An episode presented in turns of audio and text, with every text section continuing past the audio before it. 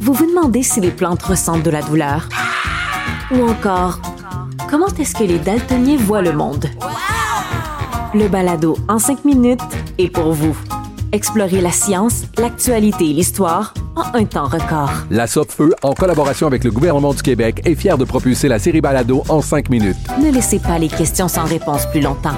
En cinq minutes, disponible sur l'application et le site cubradio.ca.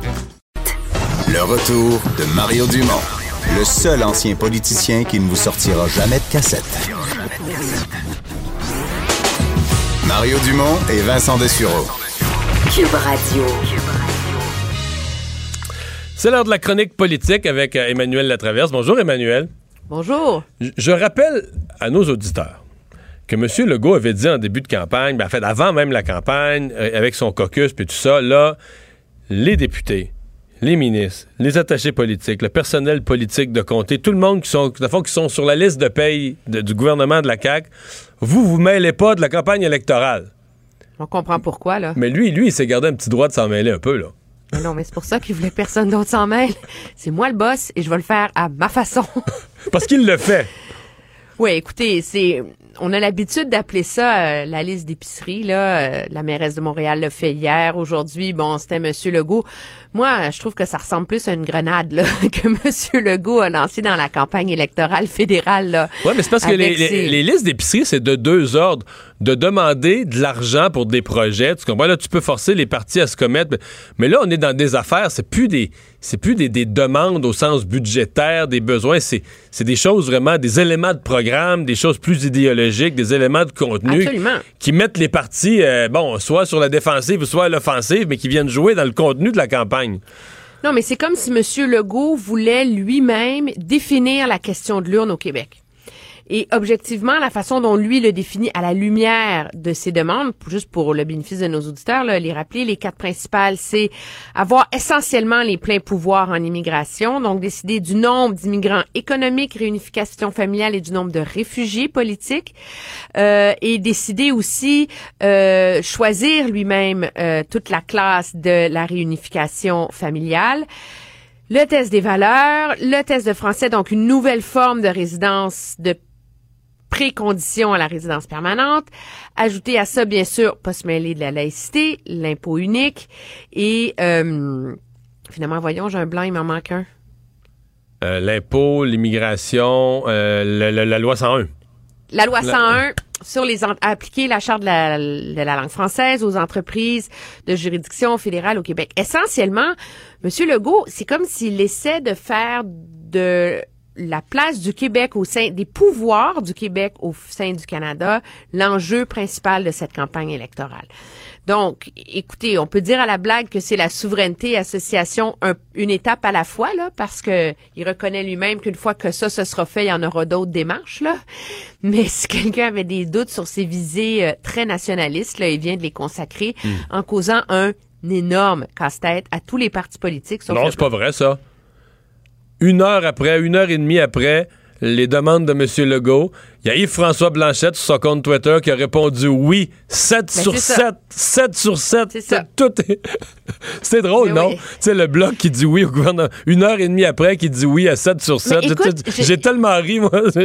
Moi, j'ai hâte de t'entendre là-dessus. Je me demande, est-ce que M. Legault est le plus grand allié de Yves-François Blanchette parce que il lui donne toutes les munitions pour faire campagne sur Safran, une voix forte à Ottawa, etc., etc. Ou est-ce que il est un, un- une épine dans le pied, objectivement, de M. Blanchette, parce que les Québécois vont se dire, mon Dieu, on n'a pas besoin du bloc quand on a M. Legault qui crie aussi fort que ça. C'est une bonne question, ça. Je le sais pas. Hey, J'avoue, là, tu mon- me donnes... Entre euh, les deux, mon cœur balance. T'as tellement raison. C'est tellement une bonne question que tu poses. C'est vrai que ça peut se jouer des deux façons. Moi, je pense que François Legault, présentement, voici comment il pense. Mais Je peux me tromper, mais il utilise un peu la présence du Bloc pour dire aux autres partis fédéraux, regardez bien, là, pour le Bloc, c'est facile, il me dit oui à tout, là, mais c'est un peu ridicule, mais il me dit, tu sais, vrai, la- le Bloc étant présent, il challenge, par exemple, les Andrew Scheer ou les autres pour dire, regardez, là, si vous voulez le vote des Québécois, il va falloir que vous m'en donniez un bout. Puis il y a Justin Trudeau aussi, puis tout ça. Et celui qui fait pitié là-dedans, je trouve, ben, il fait pitié. C'est un peu ridicule, mon affaire, mais tu sais, Jack Mitzing, qui voulait tellement, en fin de semaine, là, qui voulait tellement en donner au Québec, puis des nouveaux pouvoirs. donné un droit de veto sur Ah le oui, développement sur des ressources naturelles. sur toutes sortes d'affaires.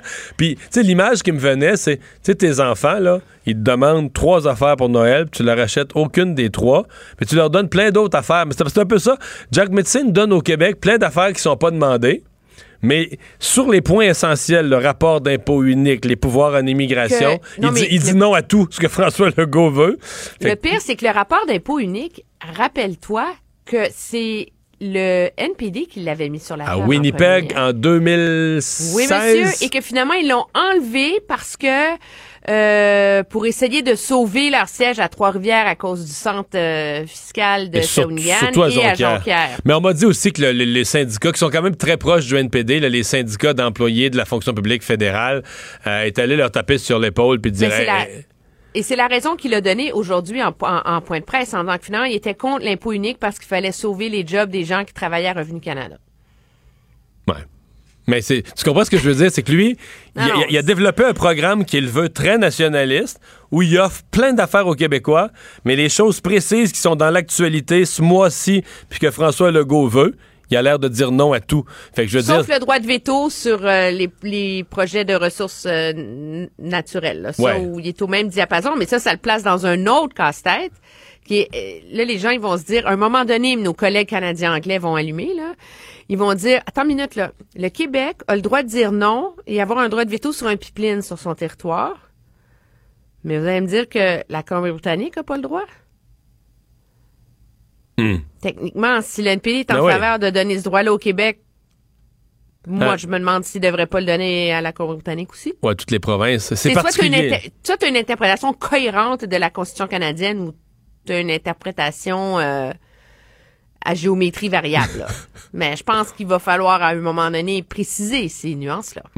Donc, ça pour dire que François Legault, euh, en fait, une des questions que je me posais, c'est advenant, euh, ce qui est quand même un scénario très possible, même certains diront euh, probable, là, euh, la réélection de Justin Trudeau, soit-il minoritaire, advenant que Justin Trudeau est- est- demeure le, le, le- le- on va dire le vis-à-vis fédéral de François Legault, est-ce que la relation va être chaleureuse, mettons, euh, dans, dans, dans trois mois, dans six mois?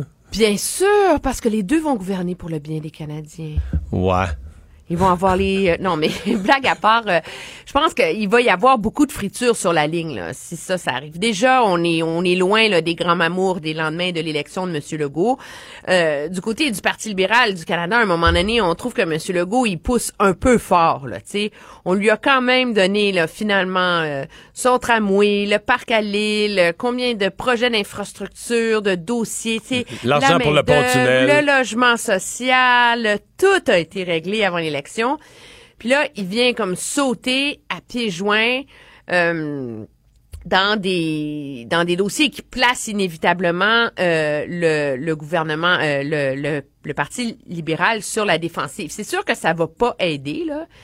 Mais à un moment donné, un gouvernement il essaie de se faire élire. C'est toujours la même rengaine. Là, finalement, peu importe le gouvernement à Ottawa est fini, les dossiers finissent par se régler. Et le gros problème qu'il y a en ce moment entre Québec et Ottawa, c'est le dossier de l'immigration. Et ça, ben, c'est le même qui va, je veux dire, c'est, en ce qui concerne M. Trudeau, c'est la même discussion qui va se poursuivre, là. Je veux dire, Ottawa ne veut pas donner les pleins pouvoirs en matière de travailleurs étrangers temporaires à Québec. Ils leur ont fait exactement ce qu'on a donné à l'Atlantique, aux provinces atlantiques, en disant, par exemple, faites ceux qui ont une job, là, au lieu de les faire venir comme travailleurs étrangers temporaires avec une paperasse une affaire sans fin, faites-les venir, dans un projet plus rapide avec leur famille tout de suite, tu? Puis comme ça, s'ils sont contents, ben ils restent puis ont la résidence permanente. Tu sais, ça c'est une façon de contourner le problème. Là. Mais M. Legault veut pas parce qu'il tient entre autres à son test de français, à son test des valeurs et surtout du côté du gouvernement. Legault, on dit qu'on veut arrêter le dédoublement des études sur les travailleurs étrangers temporaires. Qu'il faut ré- qu'il faut montrer à Ottawa qu'on en a besoin, montrer à Québec qu'on en a besoin. Donc ça, c'est ces litiges-là vont rester. Puis celui sur le test des valeurs et le test de français aussi là. je veux dire, l'argument du gouvernement fédéral, puis je leur donne pas raison, je vais juste vous l'expliquer, c'est de dire, écoutez, minute papillon, là, on va faire venir quelqu'un avec un certificat de sélection du Québec, il va déménager au Québec avec toute sa famille, puis au bout de trois ans, s'il n'a pas son test de français, on va faire quoi avec cette personne-là? Là, c'est nous, le gouvernement fédéral, qui vont être pris avec lui, là. Donc, c'est pour ça, c'est le même, c'est les mêmes doutes qui ont été soulevés sur ce plan-là, là, depuis le jour où M. Legault l'a déposé quand il était chef du deuxième parti d'opposition au Québec, là. C'est toujours pas réglé, sais. À suivre. Mais en tout cas, François Legault, disons, s'est inscrit et a inscrit ses thèmes au, vraiment au cœur de la campagne fédérale. Pendant ce temps-là, l'autre chose qui est au cœur de la campagne, et surtout, on pourrait dire, dans le- l'espèce de duel entre les deux meneurs, là, libéraux et conservateurs, qui se retrouvent à peu près nez à nez dans tous les sondages qui sortent partout au Canada ces jours-ci, euh, ce sont les promesses vraiment aux familles, aux familles avec enfants, aux familles de la classe moyenne, euh, des, des- des promesses de toutes sortes là, pour remettre de l'argent dans le portefeuille. Oui, premièrement, femme enceinte, on s'occupe de vous. Ça, c'est clair, là. Alors, le Parti libéral, non, le Parti conservateur vous offre un crédit d'impôt sur votre congé de maternité. L'argument étant que c'est plus généreux de le recevoir une fois que vous allez faire vos impôts par après parce que ça couvre les salaires et les revenus les plus bas. Les libéraux, eux, vont vous donner congé Donc, il n'y aura pas de déduction à la source sur votre chef d'assurance emploi pendant votre congé euh, parental. Alors, de ce côté-là, là, toutes les femmes enceintes du pays sont couvertes. Ça, c'est réglé. Tout le monde courtise les femmes enceintes. Pour le reste, ce qui est intéressant, c'est que dans du côté des conservateurs de M. Scheer, on est dans la même foulée idéologique que M. Harper. On ressuscite ces Ouais, des, mesures, crédits des mesures de Harper qui avaient été enlevées par les, euh, qui avaient été retirées par les, crédit euh, d'impôt sur les le libéraux. transport en commun, les activités sportives, euh, les arts pour les enfants. On augmente aussi la contribution fédérale au régime enregistré d'épargne-études. Puis le gros morceau de M. Scheer, par ailleurs, c'est cette baisse d'impôt qui va toucher tous les Canadiens, là, peu importe leur salaire. L'idée, c'est que la tranche de salaire en bas de 47 000 L'imposition là-dessus va baisser de 15 à 13,75. Là, objectivement parlant, là, pour peu importe qui vous êtes, vous êtes célibataire, c'est 444 dollars par mois, euh, par année de réduction d'impôt. En couple, ça fait 850 dollars. Ça, c'est général pour tous les Canadiens d'un océan à l'autre.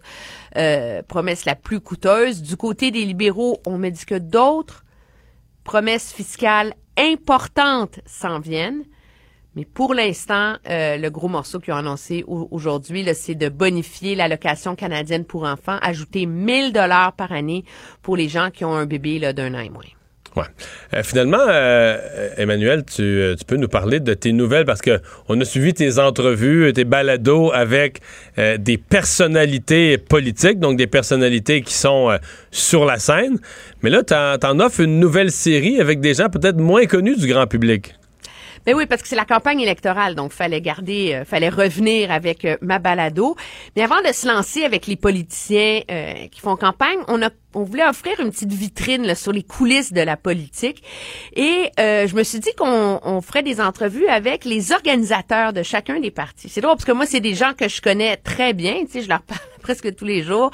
Et, euh, et on, on parle entre autres Marc-André Leclerc, qui est le chef de cabinet de M. Scheer, Olivier euh, Duchesneau, qui est le directeur adjoint de la campagne libérale, Christian Picard, qui est l'organisateur du Bloc québécois, et Marie-Ève Saint-Onge, qui est euh, l'organisatrice du NPD au Québec. Ce a de c'est le changement de génération. Hein? Oui. Il y en a trois des quatre qui ont, ah, tu sais, qui sont dans la début trentaine. Là.